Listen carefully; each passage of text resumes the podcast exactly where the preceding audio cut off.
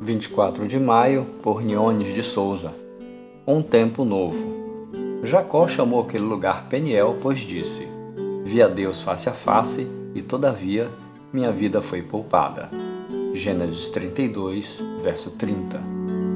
Jacó tinha esposas e filhos e angariou riquezas com seu trabalho. Contudo, ele não estava realizado, não havia paz em sua alma.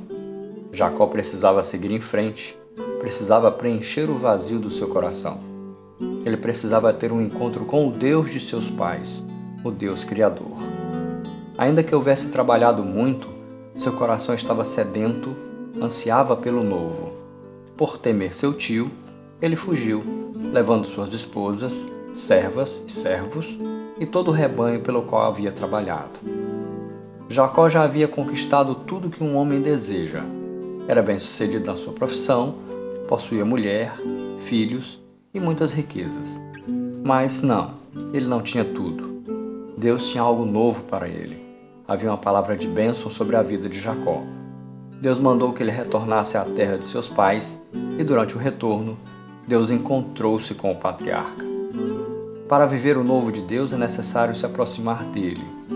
Jacó teve um encontro com o Deus vivo e um novo tempo começou na sua vida. O mesmo deve acontecer conosco.